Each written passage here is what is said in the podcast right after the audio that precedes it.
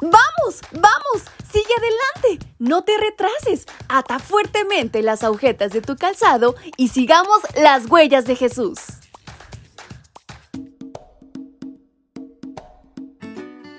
Muy buenos días mis pequeños y grandes, ¿cómo están en esta mañana? Su amiga Fabi les acompaña nuevamente y les da la más cordial bienvenida a este su devocional para menores y adolescentes.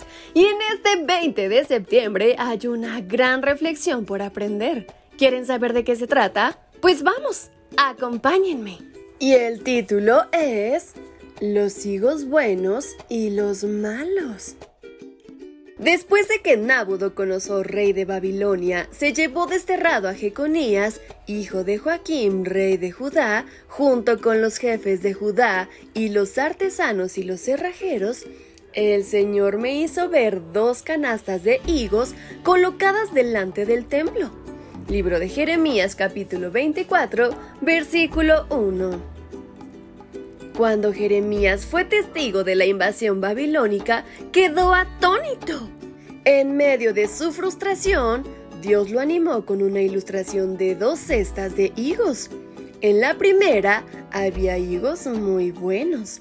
En la segunda, higos tan malos que era imposible comerlos.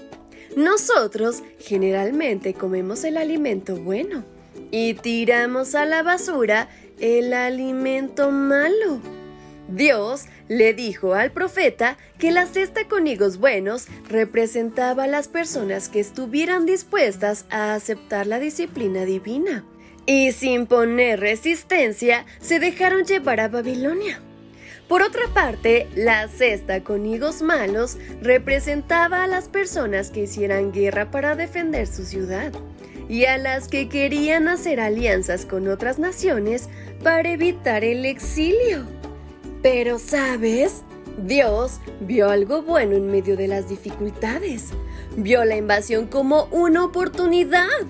En Babilonia, muchos del pueblo de Dios tendrían la oportunidad de reconciliarse con Él, cosa que no hubiera ocurrido en su propia tierra.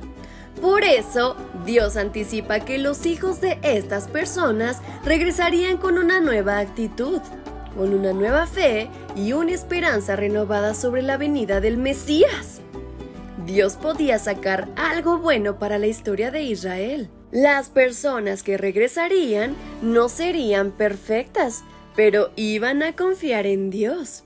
El exilio sirvió para darles una nueva oportunidad de ser un pueblo especial con una misión única, recibir al Salvador del mundo y compartir esa noticia.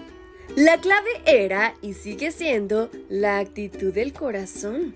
Desde la perspectiva bíblica, el corazón es el centro de la persona desde donde practicamos la voluntad y actuamos. Allí nace la verdadera lealtad. La buena noticia es que Dios te ofrece renovarlo para que vivas con fe y esperanza. ¿Quieres un corazón nuevo? Solo tienes que pedirlo. Así que anda, ¿qué esperas? No tardes más y pídele al Rey del Universo un nuevo corazón, que Él con mucho agrado te responderá. Y con estas palabras en mente, es como nos despedimos de nuestra reflexión. Su amiga Fabi les envía un fuerte y muy cariñoso abrazo hasta donde quiera que se encuentren. Hasta pronto.